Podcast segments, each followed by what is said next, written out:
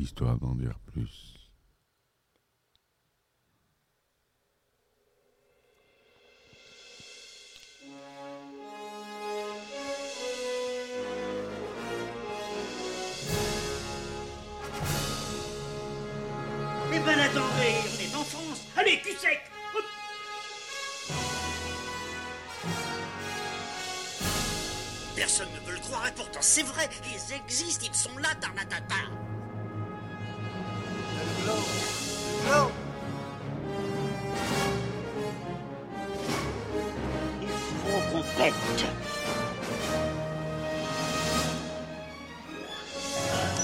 Voyons, circuit branché, convecteur temporel temporisé.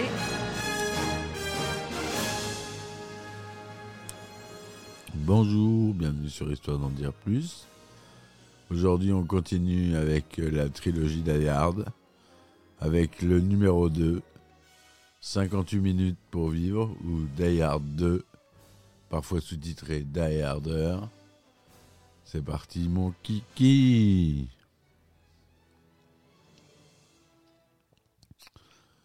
Alors, 58 minutes pour vivre est un film d'action américain, cette fois-ci réalisé par Ronnie Harlin, à qui on doit euh, pas mal de films euh, assez connus.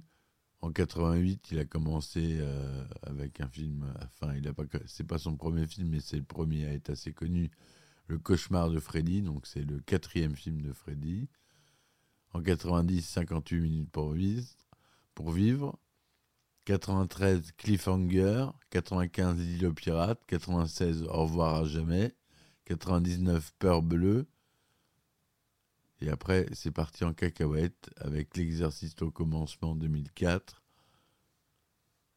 Et après, il a réalisé des films chinois, comme La légende de l'ancienne épée, Les tueurs de funérailles,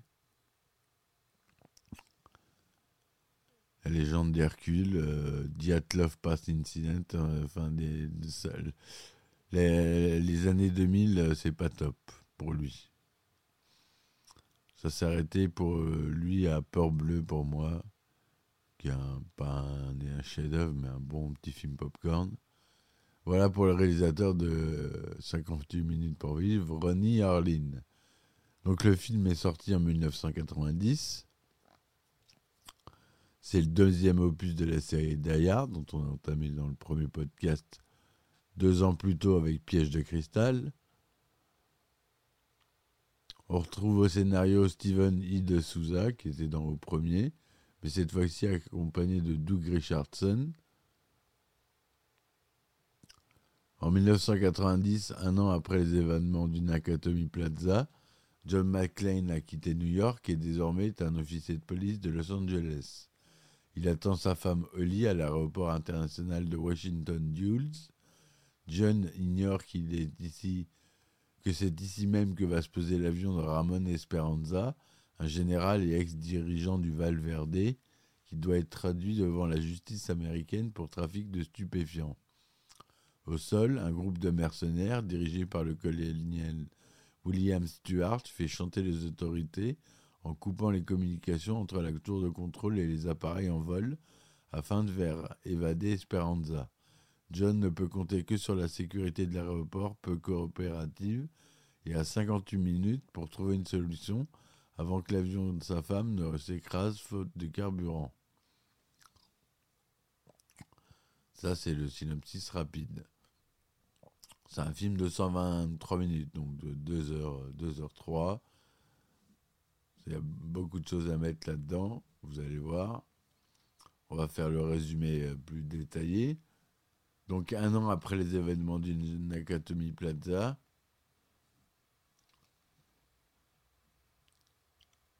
a quitté New York et est à Los Angeles, on a dit. Il attend sa femme à l'aéroport de Washington pour passer les fêtes dans la famille de cette dernière. Le policier se fait embarquer sa voiture mal garée par la fourrière de l'aéroport et l'avion de sa femme a finalement pris du retard. John ignore que c'est ici même que va se poser l'avion de Ramon Esperanza, un ex-général et ex-dirigeant du Valverde, comme on a dit, qui doit être traduit devant la justice américaine pour trafic de stupéfiants et d'où la présence de nombreux journalistes, dont Samantha Coleman. Pendant ce temps, un groupe de mercenaires, dirigé par le colonel, William Stuart, se prépare à une mystérieuse opération en faisant un dernier repérage dans l'aéroport avant d'investir une église à proximité, non sans tuer son propriétaire, pour l'utiliser comme base. Mais le comportement de certains mercenaires dans l'aérogare intrigue John, qui décide d'en suivre deux jusqu'à la zone de bagages. Mais les deux mercenaires ripostent alors que John réussit à en tuer un, l'autre parvient à s'enfuir.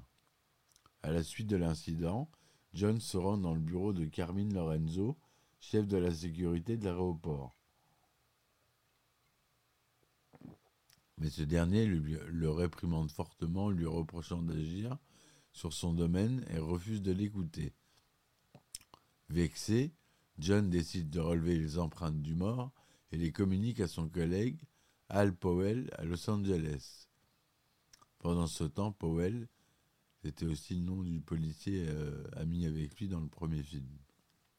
Pendant ce temps, la tour de contrôle s'apprête à vivre une soirée très compliquée entre l'arrivée d'Esperanza, une nouvelle tempête de neige et de nombreux vols à, gérer en, ce soir de réveillon. Pour ne rien arranger, John ayant utilisé et réussi à identifier le mort, se rend à la tour de contrôle pour signaler la présence de mercenaires qui voudraient s'en prendre à la sécurité de l'aéroport.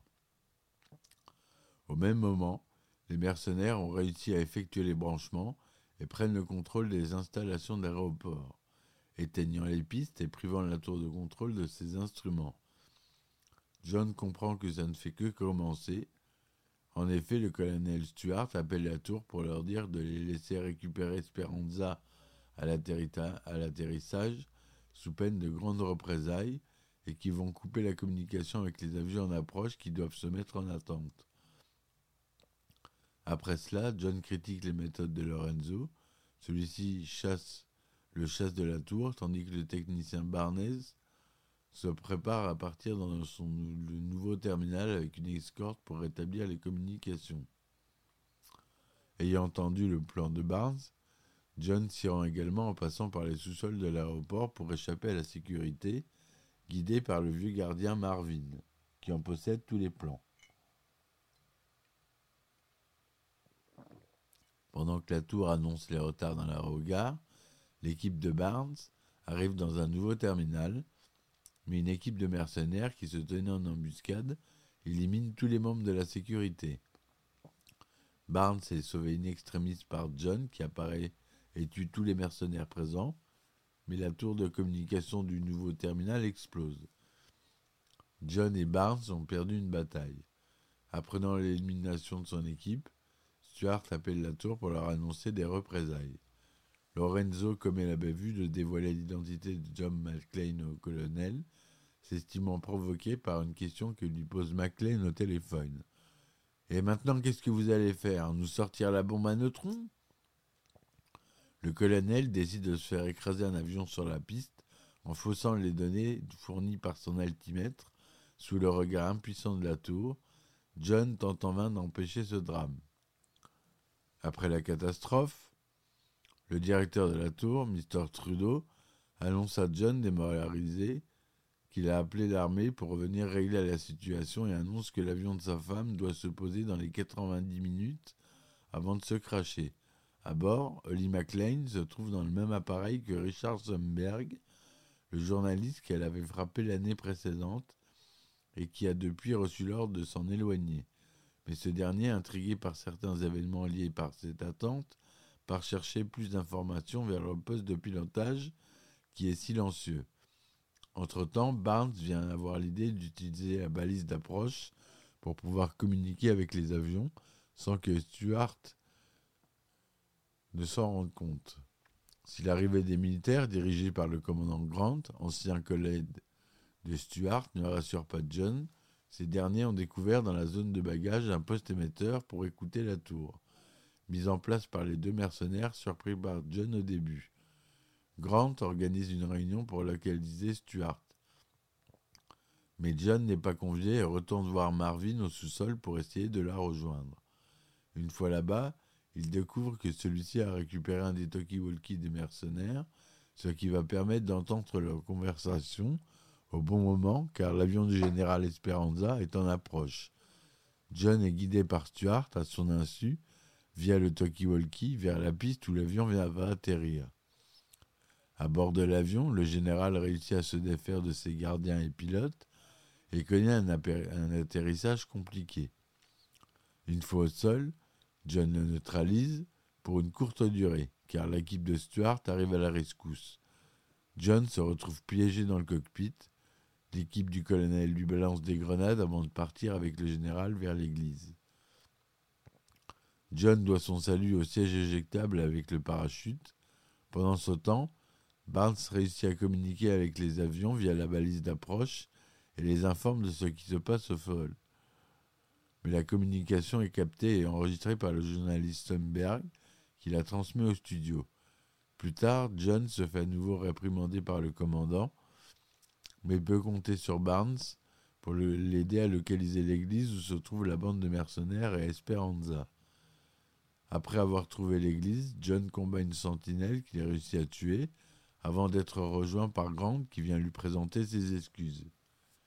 L'équipe de Grant lance l'assaut sur la base de Stuart, qui en profite pour s'échapper en motoneige avec Esperanza, après avoir placé des explosifs sur les instruments permettant de gérer le trafic aérien. John abat un autre tueur et récupère sa motoneige avec son arme pour se poursuivre.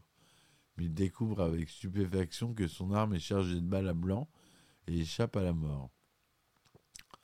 Il comprend que l'équipe de Grant est de connivence avec son ancien camarade et cette opération permet de masquer leur fuite. Stuart demande à la tour de lui fournir un avion, tandis que Grant part trouver Stuart. Alors que l'information de Richard Thunberg arrive à la télévision, provoquant la panique dans l'aéroport, John retrouve Lorenzo dans son bureau et lui tire dessus avec des balles à blanc pour le convaincre de la trahison de Grant. Lorenzo décide d'agir, mais se retrouve débordé par le mouvement de panique. Heureusement, John peut compter sur l'hélicoptère de Samantha Coleman pour le rapprocher de l'avion. Pendant ce temps, Richard est assommé par Holly. Tandis que Grant retrouve son ami à l'avion où il embarque dans l'euphorie avec Esperanza.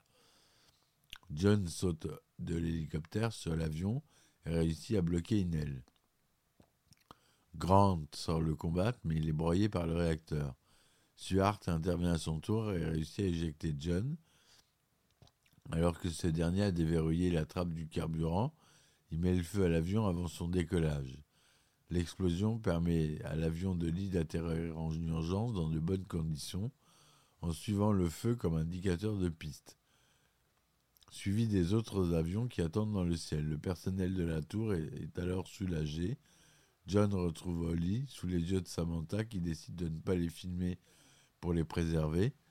Marvin vient les chercher tandis que Lorenzo annonce qu'il fait sauter le PV que John avait eu en ouverture du film et lui souhaite un joyeux Noël. Voilà pour ce qui est euh, du film.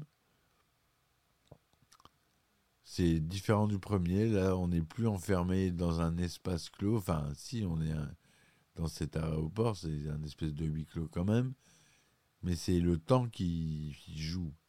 Alors que dans le premier film, c'était vraiment euh, le lieu qui faisait tout, qui était vraiment un personnage. Là, c'est le temps. L'aéroport euh, en lui-même est un lieu, euh, est un huis clos. Hein. C'est un peu un huis clos. Il y a des scènes, beaucoup de scènes d'extérieur, hein, mais tout se passe dans cet aéroport. Et vraiment, c'est un film que j'ai beaucoup aimé aussi, qui est de aussi bonne qualité que le premier. René Harlin a fait un remarquable travail, je trouve. C'est loin d'être euh, un mauvais film. Il est devenu culte au fil des années. Hein. Un bon succès au cinéma. On a cette fois-ci un budget de 70 millions de dollars. Hein. C'est toujours d'après un roman qui s'appelait 58 minutes de Walter Wager. et d'après certains personnages créés par Roderick Thorpe pour le premier film.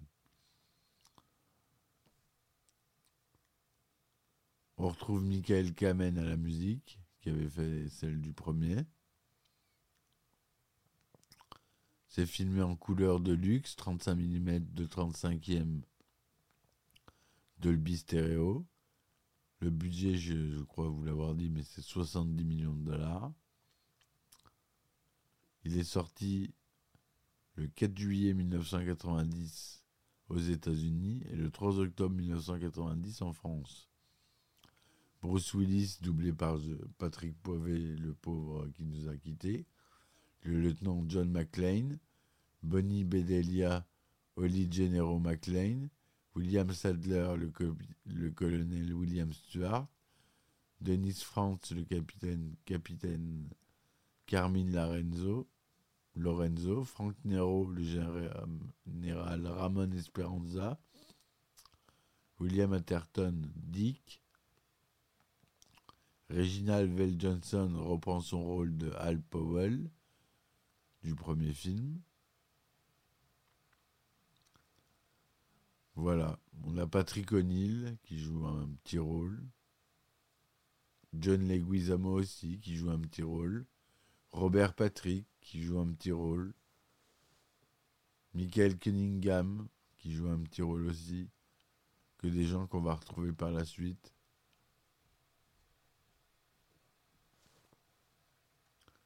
Donc, euh, tout comme le premier film, 58 minutes pour film, pour vivre est l'adaptation d'un roman assez libre. Celui-ci, c'est celui de Walter Wager, publié en 87. Ce roman n'a initialement rien à voir avec le précédent et est retravaillé pour coller au personnage de John McClane. Dans le roman, le personnage principal, Frank Malone, attend sa fille qui revient de Californie. Par ailleurs, l'un des scénaristes, Steven de Souza, admettra plus tard en interview que les méchants du film s'inspirent de plusieurs personnalités d'Amérique centrale et de l'affaire Iran-Contra. Le personnage du général est basé sur Manuel Noriega.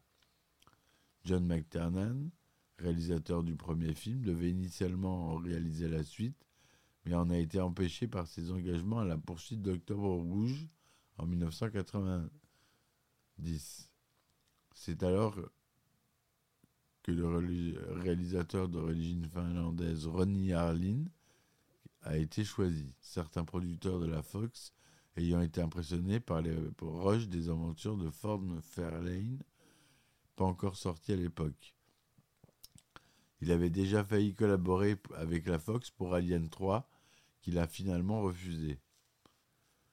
Le tournage se déroule du 28 novembre 1989 au 6 avril 1990 il a lieu notamment dans le terminal international Tom Bradley de l'aéroport international de Los Angeles, alors que l'action se déroule dans l'aéroport international de Washington Dulles. Certains plans d'aéroport intérieur et extérieur sont réalisés dans l'ancien aéroport de Stapleton de Denver, dans le Colorado. D'autres villes du Colorado sont utilisées, Breckenridge, lors du tournage dans l'État du Colorado, l'équipe est confrontée à un cruel manque de neige. Une énorme, quantité de neige artificielle sera alors utilisée, notamment pour la scène de la poursuite en motoneige. Les scènes de l'église enneigée sont tournées à Highland Lake, près de Meade, dans le Colorado. Les scènes à l'intérieur de l'avion sont tournées dans les studios de Universal à Universal City. Le tournage a également lieu dans le Michigan, notamment à la péninsule supérieure du Michigan, Alpena et son aéroport, Sault Ste. Marie, Kinchelo Air Force Base et en Californie, Granada Hills, San Francisco, Santa Rosa, Col de Techa-Api. Michael Kamen, déjà compositeur comme je vous l'ai dit du premier film, reprend du service pour Die Hard 2. Il reprend quelques thèmes du premier opus, notamment pour les séquences d'action, de plus, il adapte Philandia de John Sibelius, comme il avait fait avec la symphonie numéro 9 dans Piège de cristal. Le générique de fin est le standard Let It Snow, Let It Snow, Let It Snow, interprété par Vogue Monroe, comme pour le premier opus.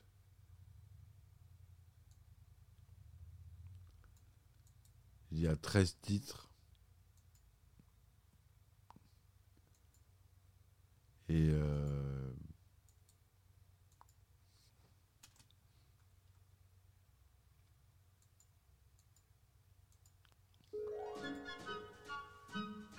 le film reçoit des critiques euh, plutôt partagées sur l'agrégateur euh, Rotten Tomatoes. Il reçoit à 68% d'opinions favorables. Pour 63 critiques, une note moyenne de 6,15 sur 10. Sur Metacritic, il a une note de 67% sur 17 critiques. Sur Allociné, on lui donne 2,6 étoiles sur 5, selon 5 titres de presse.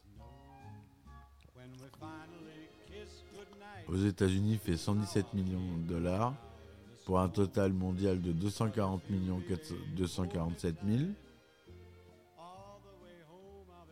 Dans la version française, les, terroristes semblent parler au nom de la tour de contrôle de l'aéroport de Dallas, de Dallas alors qu'il s'agit de l'aéroport de Washington Dulles.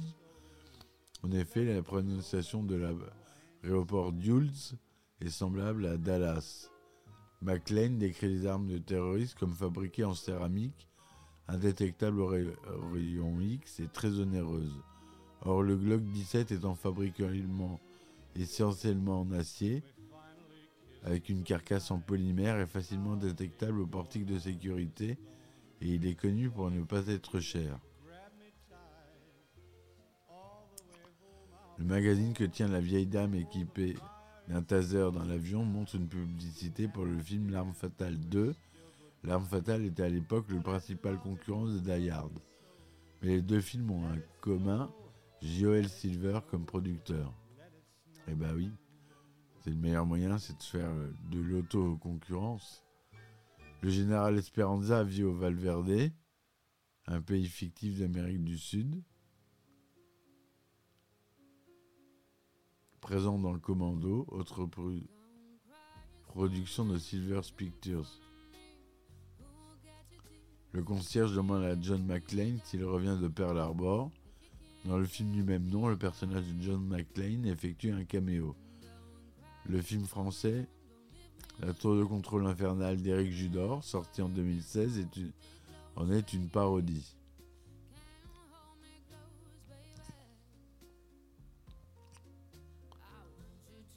Je l'ai pas vu, euh, la tour de contrôle infernale. Mais forcément, quand j'ai vu le titre, je me suis dit c'est forcément une reprise. Voilà, j'espère que cette chronique vous aura plu. Si ça vous a plu, n'hésitez pas à me supporter sur euh, les diverses plateformes que je mets dans la description Ulule, Patreon, euh, Tipeee. Vous donnez ce que vous pouvez donner. Ce sera déjà super. Ça me permet de payer les serveurs du podcast et de vous donner des épisodes bonus pour ceux qui s'abonnent. Où je rentre en profondeur dans les effets spéciaux de certains films. Là, j'ai fait euh, trois parties de Chéri Chéri les gosses.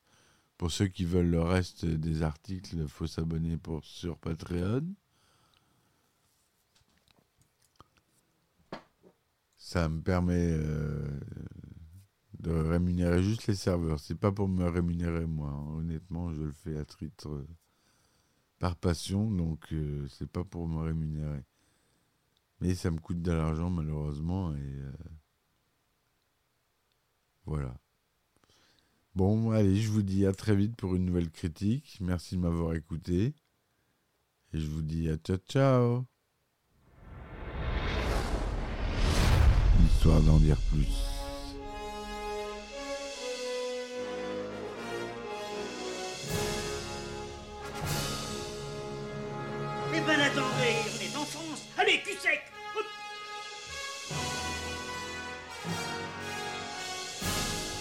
Personne ne veut le croire et pourtant c'est vrai, ils existent, ils sont là, Tarnatata.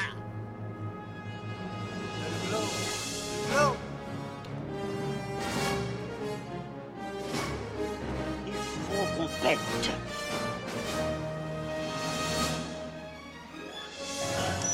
Voyons, circuit branché, convecteur temporel temporisé,